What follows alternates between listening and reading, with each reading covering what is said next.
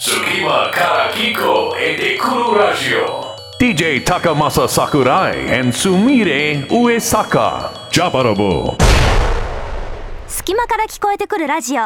ここからの時間はジャパラボ所長の桜井高政と助手の上坂すみれです。さてさてまあね節分も終わったわけですけど。豆巻き終わりました。豆ね、うん。あのー恵方巻きってさ、うん。まだ俺まだに食べたことないんだけどあそうなんですか？それはかたくなに、いやかたくなじゃなくてなんとなく縁がなかっただけで。でもあれって太巻きですよね。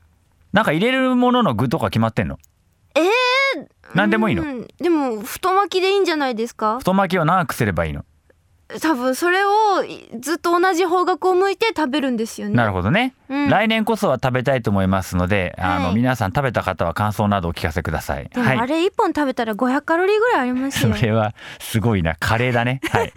さて今月も始まりました。ジャパラ世界に愛されている日本の姿を知りたくありませんか？ジャパラボとはジャパンラボラトリーの略この番組は日本が世界にどんな風に何が愛されているかを伝える日本人必聴の番組です。ボはい。さてさてまあねちょっと前の話なんですけどね、はい。えー節分の前には正月が、まあ、あったわけですけど。ありました、ね。なんか最近こうもう桜井すみれは正月はですねまずははい。あの初詣のようにですねはい。ハロコンに行くというですね。もうもう出てね。ね漏れてね。は一年の計をね、はい。ハローコンってあの、あの、ハロープロジェクトのですね、合同ライブででしてですね、はいはい。もう今年はですね、はい。何がすごかったって、はい。とにかく新しい、あの、メンバーがねたくさんいたという。あのモーニング娘。ワンファイブもはい。新しくなったり、ね、アンジュルムもね、はい。新しいメンバーが入り、たりあと新しいユニットのカントリーガールズ。新しいユニットとカントリーガールズね。はい。あんなにたくさんもはやなんかあのモーニング娘。にうん。4人入って名前を覚えられるだろうかとか言ってた頃がうん。懐かしいというぐらいですね、もう一気に刷新されましたから。もうあの脳内シナプスをですねそうです。よ、えーガンガンちょっとやらないとまずいてですね。でも楽しかったですね。ね。楽しかったね。はダンスモードに行ったんですけどね。はい。ね、はい。すみれちゃんが横でですね、あのアンジュルムの新曲で桜井さんすごいいい曲いい曲とかですね。もういい曲だったんです大器晩成が、はい。なんかね大はしゃぎをしながらね、大はしゃぎ。えー見てたんですけどね、はい。なんか今日のね番組はなんとですね、はい。そのアンジュルムもですねはい。来ていただけちゃうということでですね。かかるかな、はい、そう。でその後はですね、はい。あのロシアの共通の友人がですね正月休みで日本にやってきてましてですね、はいえ一緒にお酒飲みながらですね、はい最近のロシアどうよとかですね、ねえ最近日本変わったとかですね、はいなんかそんな話をしながらですね、えまあまあ今年も明けていったわけですよ。そうなんですはい、はい。さてさて、この番組では毎回番組が注目する日本と世界の架け橋となる人物をブリッチャーズと名付け、そのブリッチャーズぶりを紹介していきます。今日最初にお迎えするのは、日本ロリータ協会会長でファッションモデルの青木美佐子さん。そして番組後半では、スマイレージ改め、グループ名を改名して新しいスタートを切ったアイドルグループ、アンジュルムから、和田彩香さん、田村めいみさんをお迎えします。お楽しみに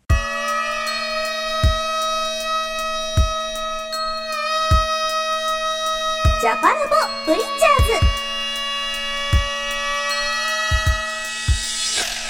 桜井高政とズ上坂すみれがお送りしているジャパラボここからは日本と世界の架け橋となる人物ジャパラボが選定しそのブリッチャーズぶりを紹介していくコーナーです本日最初のゲストはこの方日本ロリータ協会会長でファッションモデルの青木美佐子さんですどうもよろしくお願いします。青木美佐子です。美佐子ちゃん久しぶりですね。めちゃくちゃ久しぶりです。おね久しぶりです、本当ですよ。なんかいつも一緒にいる感じがあのするんですけど、もう半年ぶりぐらいじゃない？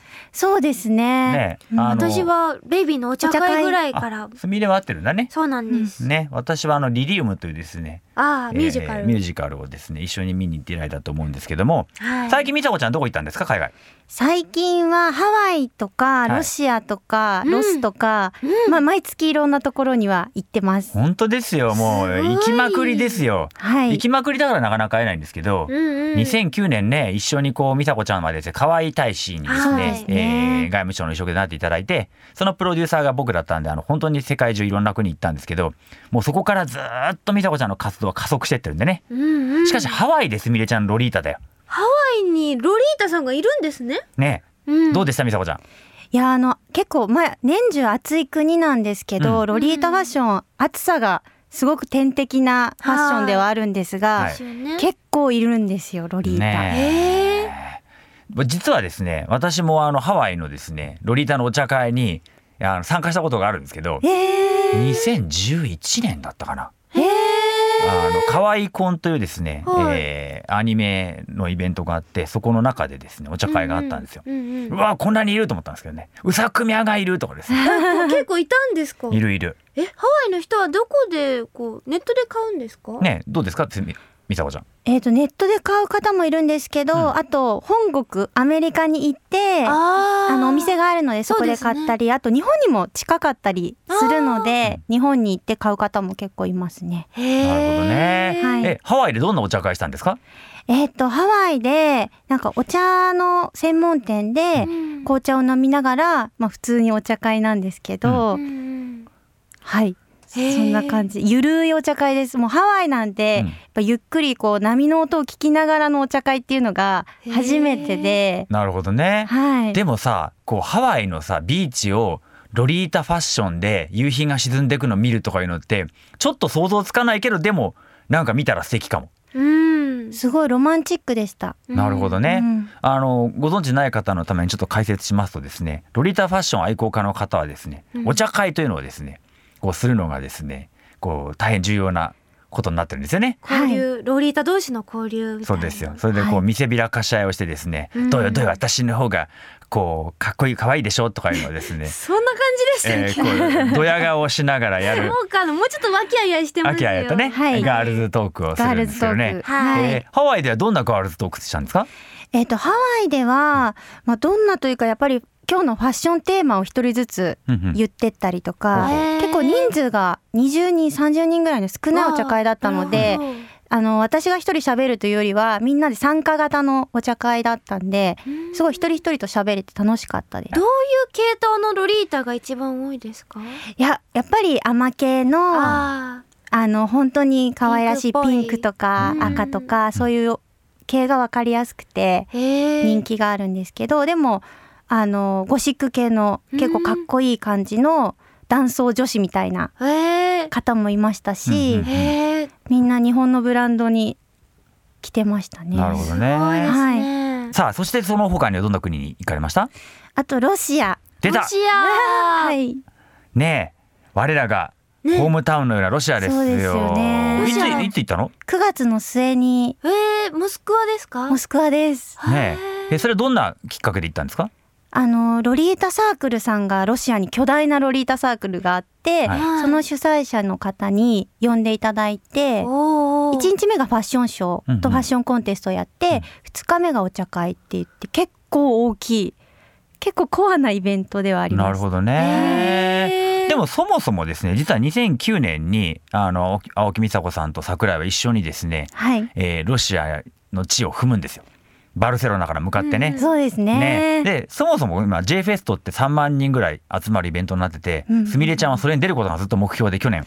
一昨年か。はい実現したんですけど、そうなんです。ね、あれは青木美佐子ちゃんがうん。いなかったら生まれなかったイベントなので、パイオニアですね。パイオニアですよ。青木美佐子ちゃんを呼んでくれと河合大使を呼んでくれということからですね、うん。あの私のところに話が来まして、えはあ立ち上げたイベントなので行ってみたらですね私が生みの親だとしたら美佐子ちゃん生みの親の生みの親ですから。まあ、すごい。すごい。あの青木美佐子を泣かせたイベントとして伝説ですから。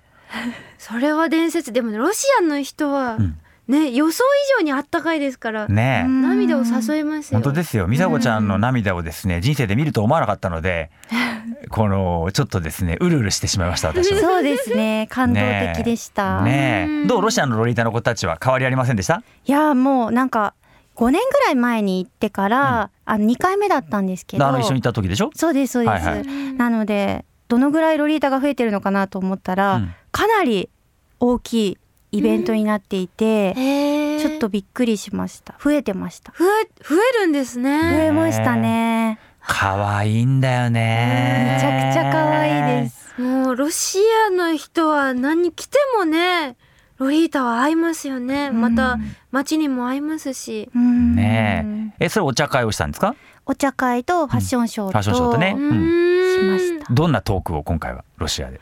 どんなトーク、あの J フェスのお話とかも結構、J フェストの。はい、はいはいはいはい。あのイベントに行く子もほぼほぼみんな行ってるので桜井さんも超有名人だしうん。すみれちゃんも超有名人だし、えー、そういうお話もしましたし、ねえ、まあね、桜井の場合ロシア限定だけ有名ですからね。桜井といえばロシア。ロシアですからね。はい。ロシアといえばね。はい。美佐子ちゃんはでも中国とかね台湾にとか香港にすごく行ってるイメージがあるんだけど。それはもう毎年ね。11月も行きました、上海、え年何回ぐらい行ってる？いやー2回あ上海は23回行きますし、うん。あの香港とか台湾も年に1回は必ずへ行きーますね。ね中国のロリータブームは健在ですか？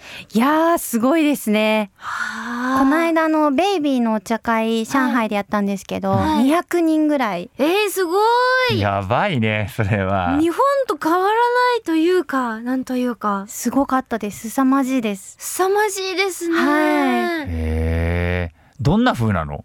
いややっぱり日本の人よりもなんか気合が入ってるっていうかすごいファッションを極めてるという感じがして、うん。あやっぱりすごいお金持ちっていう感じもするやっぱコしーディネートにこう、うん。なんかこう惜しみなくつぎ込んでるみたいな。なんか鹿の羽っていうかなんていうの鹿の羽？羽じゃないな。なん角？角？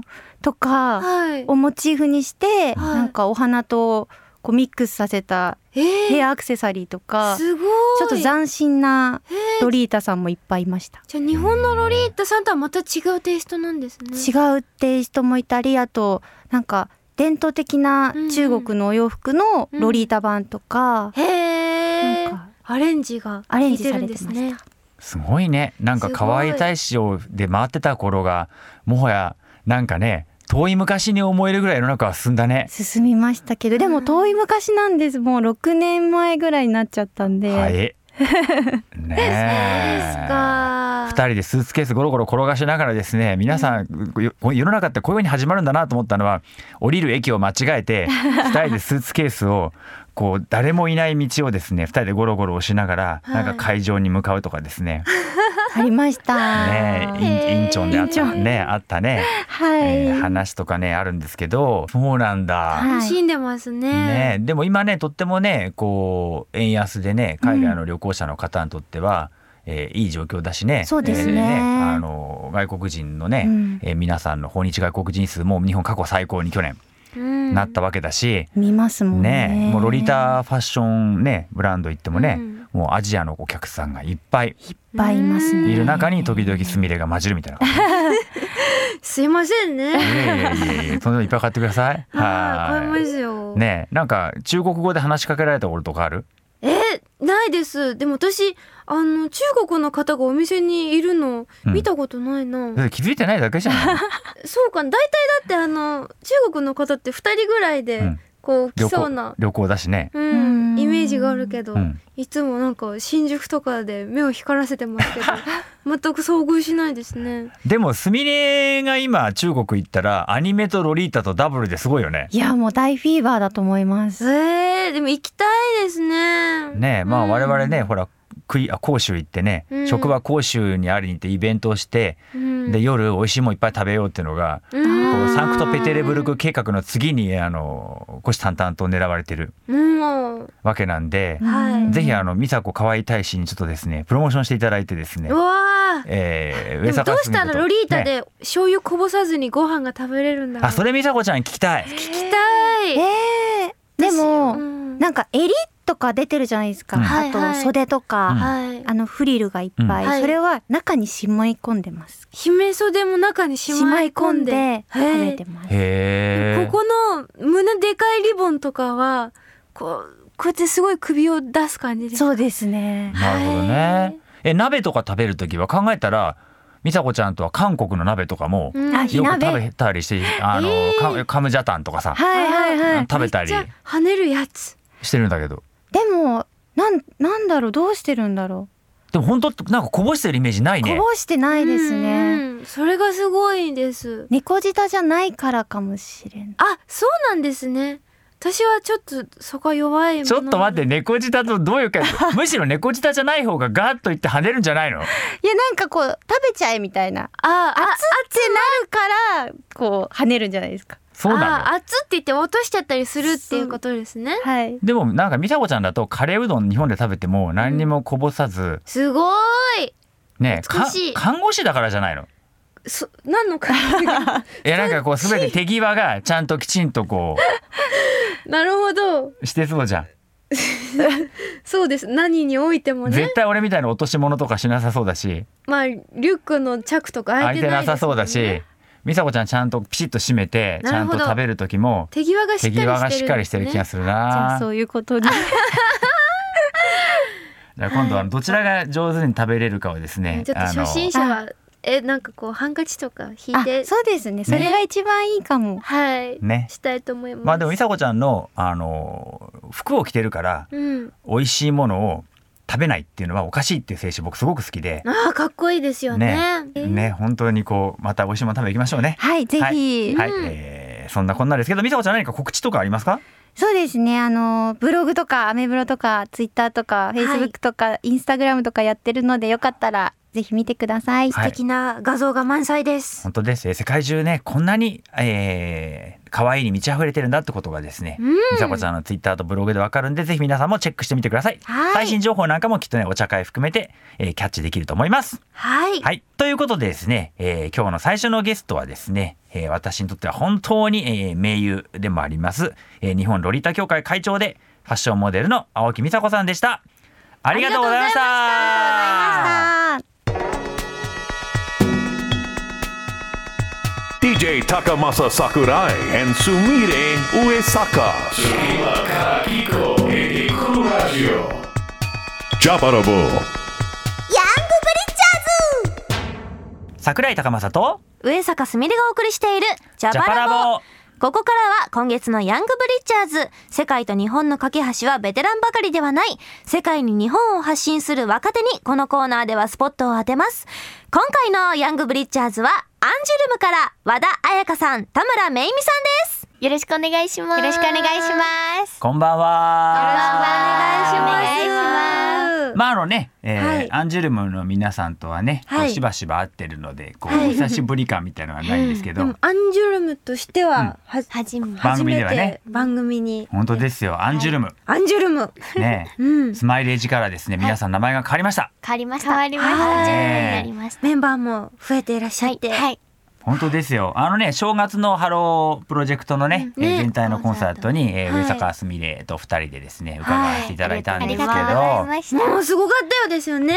もうね、今回のハロコンは、はい。のノックの度合いが私的に大変でですね、はい。もうあのモーニング娘。に4人入ったの覚えられるかなとかですね、スマイレージに4人入った覚えられるかなとかですね、アンジュルムアンジュルムあだ昔。々ね。あそういう時代が懐かしいっていうぐらい。なんかもうなんかぐらい。20人ぐらい新しい方々がそうですね。ドドドドドーと今回いっぺんに。本当ですよ。ねね。アンジュルムにも3人。はい。ね新しいメンバーが入りましてはい。3期メンバー。どうめいめい。3期メンバー。先輩だよそう本当にもうそれですよ。もう先輩になっちゃったよって感じで、ね。ついこの前まで末っ子で一番下だったのに、もう一気に3期が入ってハロープロジェクト内も後輩がすごく多くなってしまってもう後輩の方が多いぐらいなんですこの私でも。本当だね。20人ぐらいいて。ねもうびっくりです。びっくりだよね。はい。でまあそんなですねアンジュルムとはですね昨年あのこの4人を同じステージになんと幸せにも立たせていただきましてですね。本当にね、はい。ジャパンポップカルチャーカーニバル2014ってい。うのでです。ね、はい。ありがとうございます、はいありがとうございました。どうでした？こうみんなでね。チャラヘッチャラとか最後歌ったりとかね。はい、すごく楽しくて、あの上坂すみれさんのパフォーマンスを初めて生で見させていただいたんですけど、なるほど。もうすごい可愛くて、あの和田さんがあの結構あんまりアイドルに和田さんはハロープロジェクト以外のアイドルにあんまり興味がないって言ってるんですけど、はい。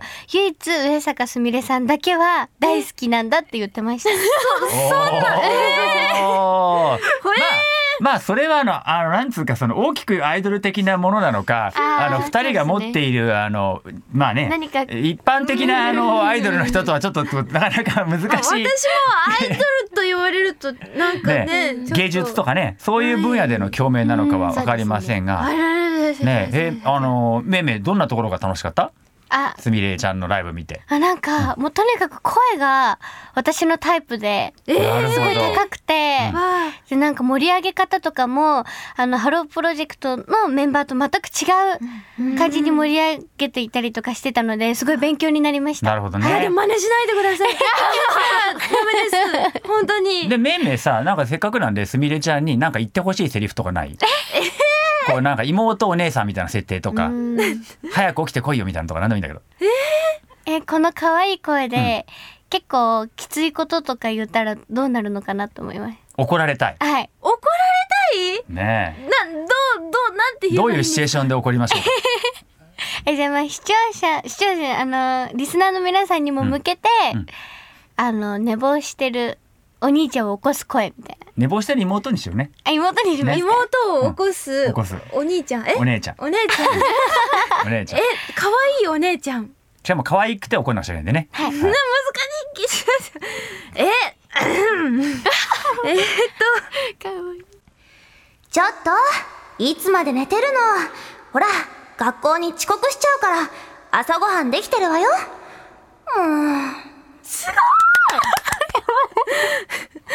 えこどうでした？いかがでした？めいめいなんかすごい。すごい。録音しとけばよかった、ね。いやあのラジオなんであの ぜひ録音してください。こんなものでよろしいんでしょうか。ですね。ねえ。なんでこんな感動してそんな。和田さん大丈夫ですか？これで綺麗になってません？いいやいやいやもう素晴らしいですね。素晴らしい。かったですね。すごい。はい上坂さん気に入っていただけました。ありがとうございますね。まあそんなですね僕らステージをですね一緒にやってまあ本当ねスマイレージとしてのね、はい。もう最後終盤。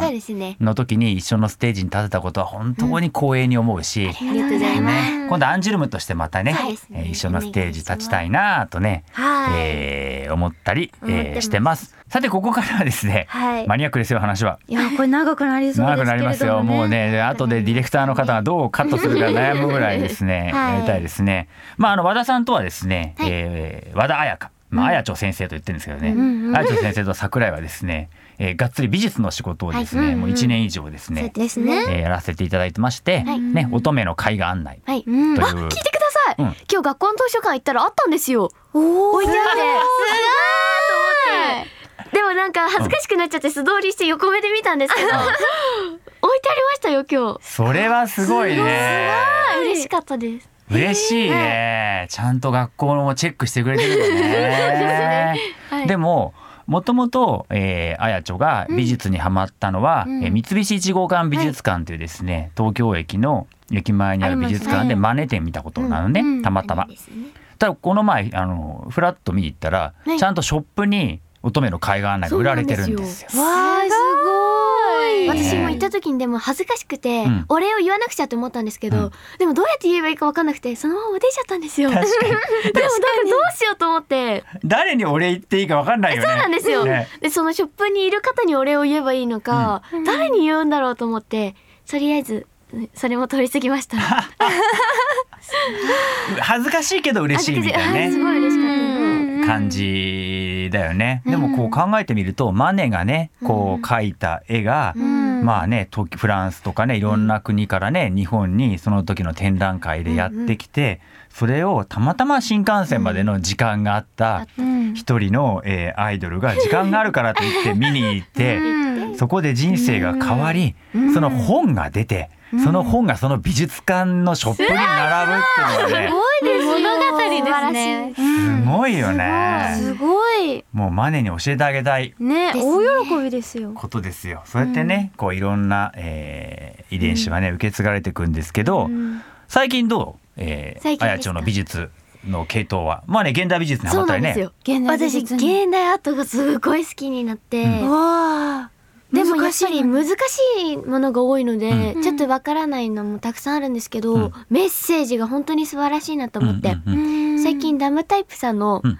あの動画を見たんですね、授業で、それからすごい影響を受けちゃってもう大好きになったんですけど知ってますそう。かこの前ねあやちょにね、えーすごくそのことを話されて、ねそうだそれ俺見なくちゃいけないんだ。皆さんダムみなダム？ダムタイプダムタイプだ、はい。そうだその宿題をうっかりしていた皆さん一緒に見ましょう。はい。チェックです。どういうですか？あなんかアーティスト集団なんですよ、はい。でステージでなんかパフォーマンスするんですけど、それも演劇だったりっていうんうん。う歌とかじゃなくて、メメッセージを伝えていくっていう形であ結構表現が衝撃的で私が見たのは SN っていう作品なんですけど、もうすごいメッセージがもう衝撃的でしたねなんか。なるほどね、まあ、まずはでも前芸術はもうね、うん。理屈抜きに一回見てみるといいと思うのでもう多分今日これでみんな皆さんねねラジオの前で今検索 一気にガーッとですねはい。こうヤフーランキングとかは上に行く感じになるかもしれませんけどね。え、えー検索現したいね。代芸術をな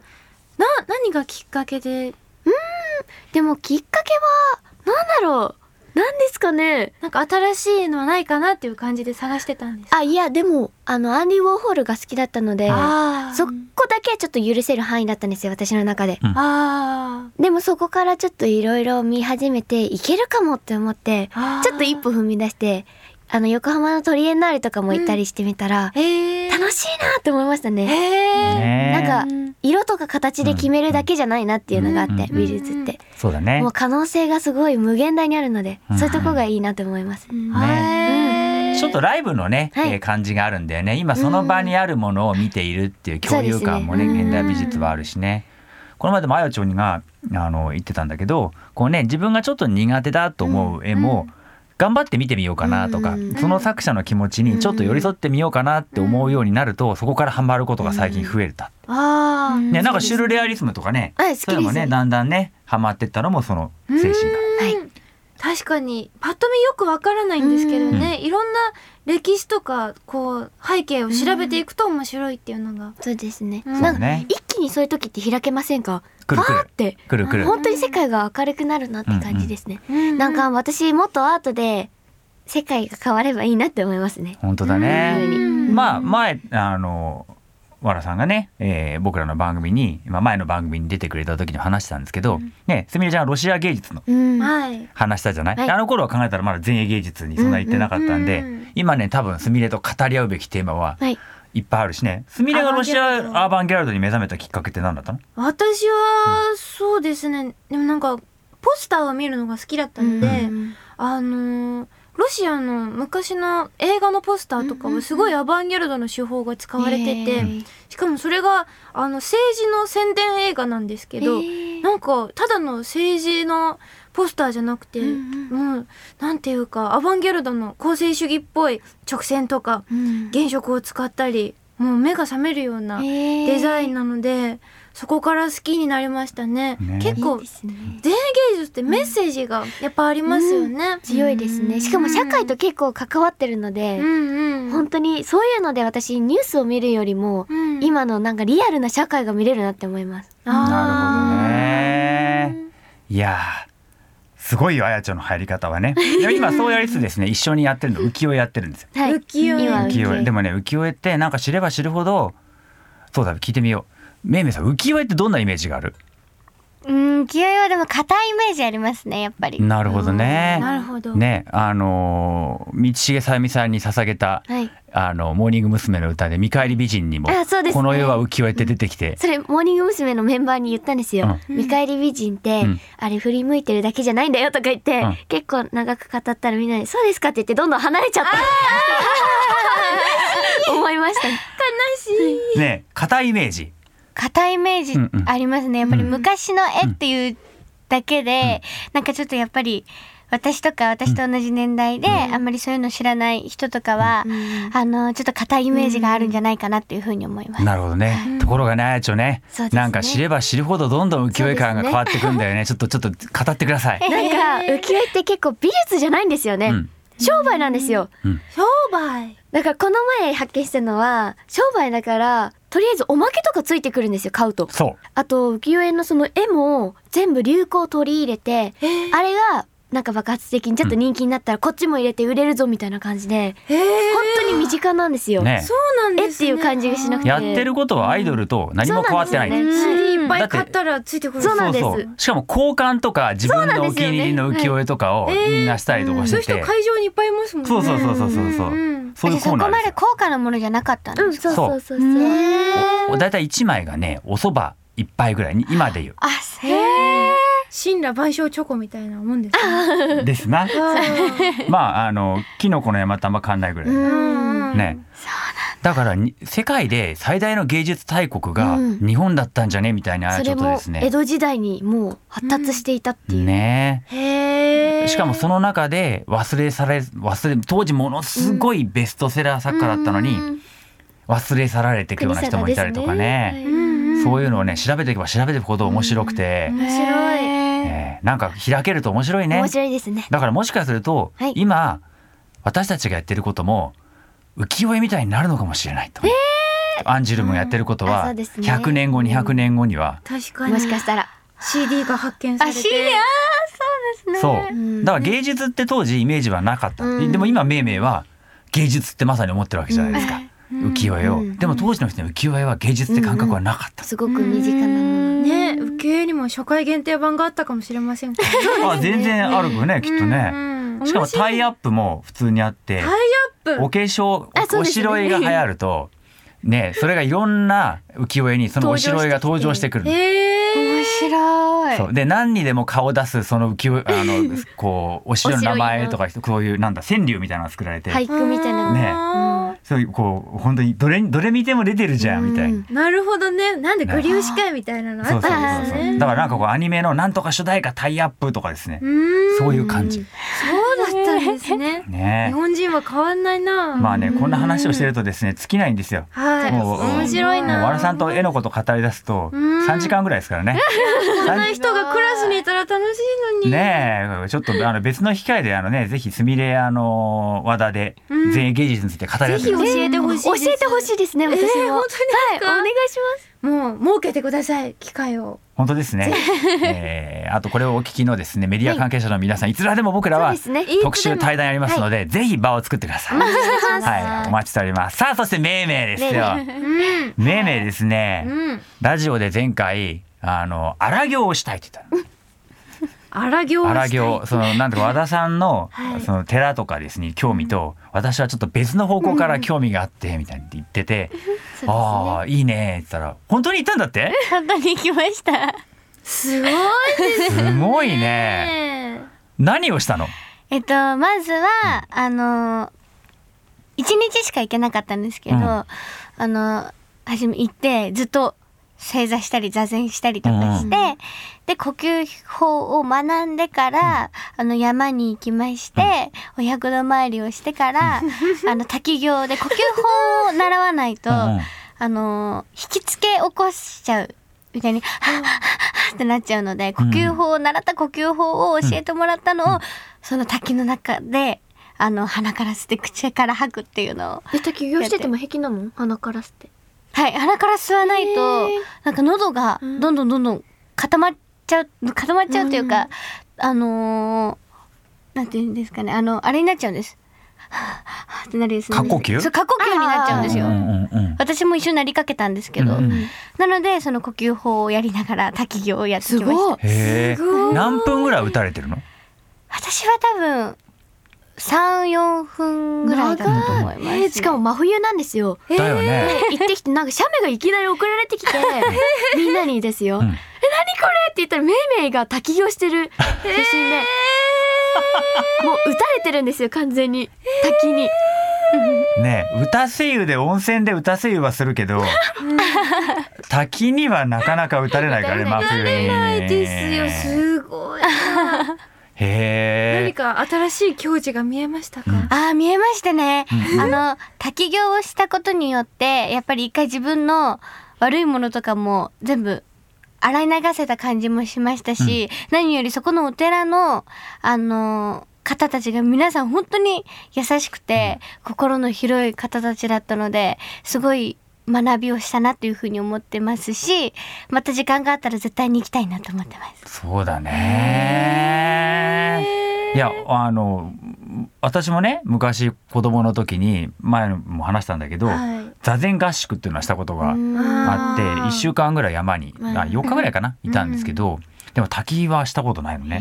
ちょっとやってみたいな。荒行ですもんね。ね滝。えいやすみれちゃんと荒行っていうのはなんかね。いや私も山の時点でもう倒れてます。まあね中野サンプラザの階段上がるだけで筋肉筋肉痛になってるから。ちょっと辛いですはい。そうそう去年のあのすみれちゃんの中野サンプラザワンマンがあったんですけど、こうライブの途中にこうお客さんの席に行ってこう階段をこう上がったり降りたりするのがあって翌日ね。もう腰ね。腰がボロ いやー。携帯にメールが来て桜井さんもう筋肉痛ないです。だから本当にねね。そういう体力をつけるという意欲が素晴らしい。ぜひじゃあ今度一緒に。ね。ぜひお願いしますよろねしくお願いし。まますたね、あのきっとそう正月休みにですね、私はあのずっとリリウムをですね、えー、とスマイレージのですね、えー武道館ライブをですね、でポチッと購入してですね。うございますで翌日ぐらいに送られてくるんで、ずっと見てて、まあ、そのリリウムは非常にあのですね、あやちょっとですねあのめいめいが こう、ものすごい象徴的な役やっててですね、こう二人が絡み合うんですけど、ね私はめいめいに殺されちゃう、えねこれもう、はい。もうね敵なんです。そうです。私のリリーをもう守るためにスノーをですねいかにですねこのマリーゴールドが抹殺するかというですね はいわかりやすいそういう話なそうんでです。すそうです。私のリリーよ。そうです。ね。でめいめいってものすごいこうミュージカルね大好きでなんかウィキッドを20回。そうです。20回ぐらい。ね。というぐらいミュージカルね。すごいですね。きっとその荒行がこうまあライブもそうなんですけど、その舞台にもさらに生きるんじゃないですか？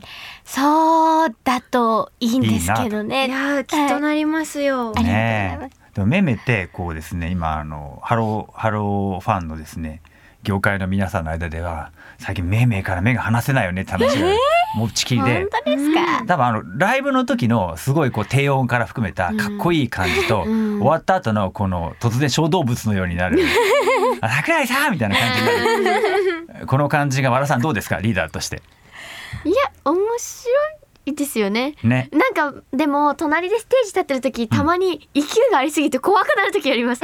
なんか噛みつかれるんじゃないかって思うような時があって。あ隣で踊ってる時にうおーって思うんですよ、うんうんーなんかトランスしてるんですかねね正面から見たらすごいだろうなって思います。うん、なるほど。いやかっこよく映ってますかっこいいですよでも。うん。でも本当ね最近のあのアンジュルムのこうライブ見てるとね、なんかあの昔僕がハマった時のモーニング娘。のねプラチナ期っぽくて。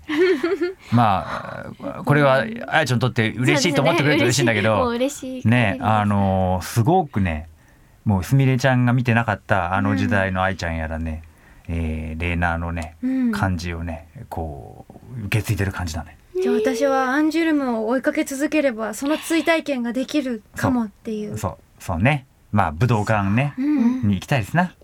はい。まあそんなですね、えー告知の話を、えーぜひしてください。どうぞ。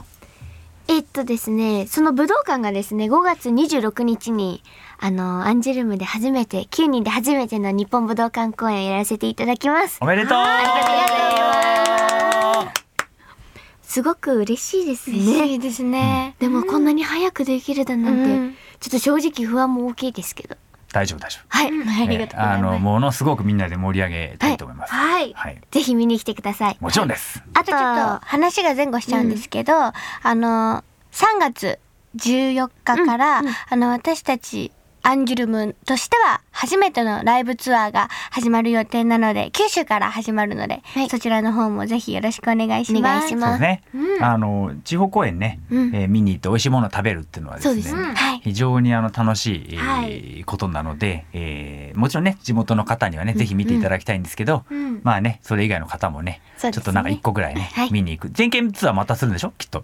また全県回るんでしょ？えあと2週残ってるんですよ。そうだつんくさんのお言葉によると。2週。2週。1週。終わったのに。でもまだなんかスケジュールがどんどん2年でうん。3週だったから、ん。この1年で2週しなきゃいけないんですよ。大変だ。できるかな？ね。ちょっと不安になりますね。ね翌日筋肉痛とかなってなんねんだよ。そうですね。だって夏のスケジュールとか見ると今日なんか今日富山で明日金沢とか そうですうわーお忙しい。ねぜひですね、えーそこにちょっとすみれちゃんともですね駆けつけたいなとぐらい思ってますので、えー応援させていただきます。えー今年はアンジュルムから目が離せませんよ皆さん。はいはい。ということでですね、えーここまでのゲストは、えーアンジュルムから和田彩香さん、田村めいみさんでした。ありがとうございました。ありがとうございました。DJ Takamasa Sakurai and Sumire Uesaka. Tsukima Karahiko et Kuru Radio. ジャパラボ世界のサクサク歩き方。世界のサクサク歩き方。このコーナーでは毎回一カ国を取り上げそこで所長が見てきたとっておきのエピソードを紹介します。今日はどこでしょう？はい、えー今日はね台湾のことをね、えーはい。お話ししたいなと思ってるんですね。はい。すみれちゃんも去年台湾ね。行きました。行きましたね。どうでした？台湾はなんかもうカタールとかロシアとつい比べちゃうんですけど、そうね、本当に日本とほぼ変わらないね。しね。超オタクですからね。うん、日本からこうお店を出しているサークルもいたりね。するので、もうなんていうかとっても居心地が良かったですし。ね、去年同時イベントにね、すみれちゃんね、そうです。えープチファンシーという、行ったんですけどね。はい、まああの台湾のですね友人も増えてきてね、はい、この前ちょっとすみれちゃんにもねえー僕の友人紹介したりしたんですけど、うん、まあ詳しいよね日本のことね。詳しいですよね。ねえ。もうすみれちゃんの番組もですね僕よりも見ているというですね。すごいですね。なかなかアニメはですね見たいんですけどね。そうこの時間を必ずその時間委ねないといけないのでですね。そうなんです。30分真面目に画面に向き合わないとねねいけないから、あれをちょっと1.5倍速とかで見るものじゃないですからね。そうですそうです。そんなね。流し見はいけません。そうね。まあうん。そんな台湾なんですけど、うん。ねこうとにかくオタクイベントがはい、たくさんあるので、はい。えーぜひね台湾のオタクイベントには行ってほしい。うん、でまず何が行きやすいかって日本語が通じる。通じる。ね。台湾のオタクさんのイベントでゲストが出ると皆さんあ通訳いらなかったですねってね。そうなんですよね。でも通訳の方も、うん。すごいなんていうかとってもオタクな知識を揃えていて、うん。あ私のあの通訳さんはミリオタだったんですけれども。ミリオタなんだ。はい。なんか私がソ連軍の話をうん。振られて、ソ連軍の話をいっぱいすると、うん。なんか通訳の後に「でも僕はドイツ派です」ってつけたらしくって大爆笑みたいな。なんかこう全然日本のイベントと変わらないようないいね。盛り上がり。なんかこうジャパラボ的ボケとツッコミみたいな感じじゃないですか。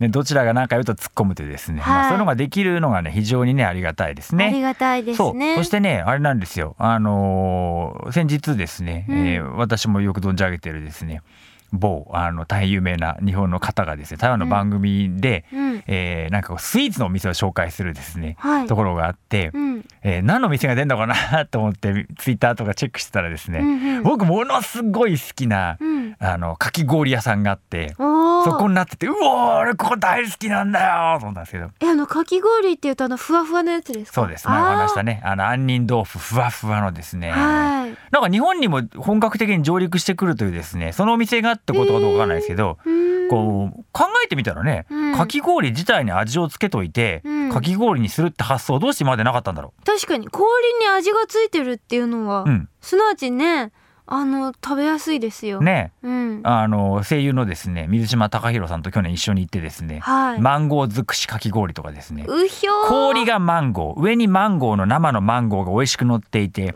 その上にマンゴーソースをかけるというですねうわー真っ黄色。ねえすごい。もう1日5回ぐらいねかき氷を食べたくなるんですけどとにかくオタクイベントに行ってですね、うんえー夜は夜市に行ってですね、うん。で、えーかき氷を食べてですね、はい日本人が大好きな僕も大好きなはい。小籠包を食べるとですね。最高ですね。ねでもなんか台湾のそのイベントに行って、えうん、なんかこうなんなんだろういい意味ですごい誇らしげにこうみな店を出品していて、うんうん。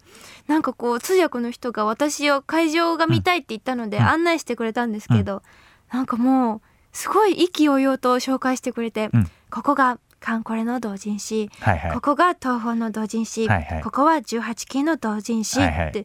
これはエロゲのフィギュア、はいはいとかすごい何もかも自信満々に言うのでちょっと面白くなっちゃって。そうね。なんか日本人ってそういうことできないじゃないでですきか。ないね。なんかこう恥ずかしくてあんまり18禁のコーナーですとか堂々と言えないですもん、うん私だったら、そうね。でもなんかこう全てをひっくるめて二次元文化としてそうね。こうなんていうかあの受け入れてそして発信して表現しているっていうのが堂々としてて面白かったですね。まああのラジオ的にどうなのかなとも思うんで、うん、もしも都合が悪かったらディレクターさんカットしてくださいね。はい。あの、D、BL をねはい本当に誇らしげにね、あこうボーイズラブの世界をですね,、えーそうですね台湾女子の皆さんものすごく誇らしげに言ってくださるし、あ、不女子になりたい。ね、女子になりたいってね、うん。だって王と犬っていうなんかすごいうまい絵があって。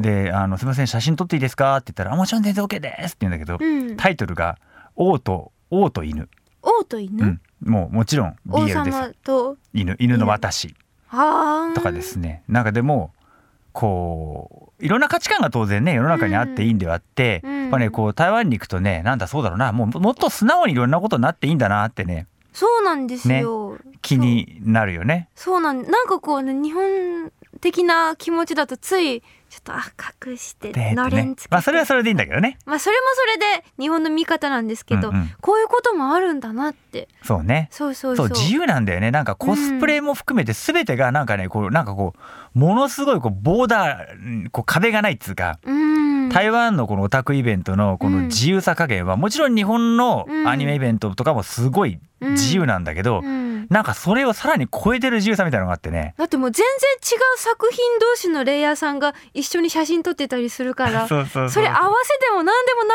いじゃんって思うんですけどすっごい楽しそうだし、ね。クオリティも高いし、ね、ええやっぱまず楽しむっていうことをね、はい、えーは大事でそしてなんといってもとにかく食べ物が美味しいの美でい、えーぜひですねすみれちゃんにふわふわな杏仁豆腐のかき氷とですね、うん。あの僕の大好きなあの鴨のですね、うん。えーこうそばとかですねちょっとこう台湾的 B 級グルメをですね、ぜひですね味わわせたいので、えー今年はですねえー台湾とうん。中国はぜひねすみれちゃんと行きたいと思ってるので、えー多分この放送はポッドキャストでも放送ね、はい。番組も出ててますきっと中国とね台湾の方もきっとたくさん聞いていらっしゃると思うので、うん。さあそこの皆さん 桜井と上坂すみれをセットでですね、え ーぜひ読んでください。僕も頑張ってお返事しますので、はい、えーそれは大きな目標なんでほっとして言わずですね来年もはい。再来年もお待ちしておりますので、うん。えーぜひ。もう僕らね美味しいものさえ食べれればどこでも行きますよもう美味しいものとね可愛い少女がそうです。いればそうです。天国です。そうです。ねすみれちゃんとね前から、えー中華料中国料理をですねすみれちゃんと前から中国料理を食べたいというのはですねずっと言っておりましたので、だんだんこうなんか PR みたいになってるこれね。くくどいようですけれども。歩き方じゃないじゃんもはや。そうですよ。私たちを連れてよってそう連れてってってあそうね。今日は、えー私と、えー桜井とすみれを台湾に連れてってっていう コーナーに、えー変更したいと思います。はい。というわけでこの辺でエンディングでございます、えー我々の告知に行きたいですけど桜井さんは何か？3月28日コミケスペシャルが幕張メッセではい。あるんですけど、え世界オタクサミットが今回のテーマでですね、はい。なんとですねその中野祭で、えー上坂すみれさんはですね、ラスボス小林幸子さん。ギョエーとかアンジェラさんとかですね。ねえー、畑明さん。と共演するというですね。冷圧が違いすぎる。うラスボスと共演ですよ。わ私消し済みになるんじゃないの？もうね、これを見ずして何を見る中でとのコミケで、嘘。コミケの会場でやってしまいます。そして桜井が MC です。もう灰になっちゃいますけどいいんですか？いや、私も灰になるかもしれません。よくぞあのすみれ桜井を 起用していただきました。頑張ります。ありがとうございます世界オタクサミットですからですね。はいえー世界のオタクと一緒に楽しみたいと思います。ぜひ来てください。そしてですね、えっ、と、もうすぐなんですけど、2月11日は、角風呂総決起集会ファイナルという催しが中野サンプラザで行われます。はいえー、角風呂がなくなっちまうのかどうなのか、それは、えー見てのお楽しみなんですけれえ、ども。最高顧問の俺困るからなくさないでよ。最高顧問もクビです。え、かどうかはまだわからないけれども、ははいい、とにかく頑張ってまいりますので、はいでえテレビアニメもですね、艦隊コレクションカンコレ、アイドルマスター、シンデレラガールズ、ドッグデイズダブルダッシュ、クロスアンジュが放送中です。ぜひ見てね。はい、見てください。そして番組では皆さんからのメッセージをお待ちしています。メッセージは番組のホームページ www.jfn.jp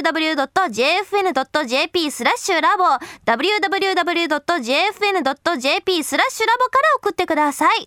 はい、えー、ということでですね、えー、今週もね楽しかったですね。あー面白かったですね。ねやっぱりねこうまあ美佐子ちゃんとは散々海外回ってきたし、はいえーアンジュルムともいろんなことしてきたんですけど、やっぱ仲間っていいね。ね。ね。なんかこう仲間が増えていく感じはですねこうザ・アニメ的な感じでですね、はいえーなってますんで皆さんもどんどん仲間になってください。なってください。はい、ということでここまでのお相手は桜井高政と上坂すみれでした。バイバイ次はカキコエデクロラジオジャパラボ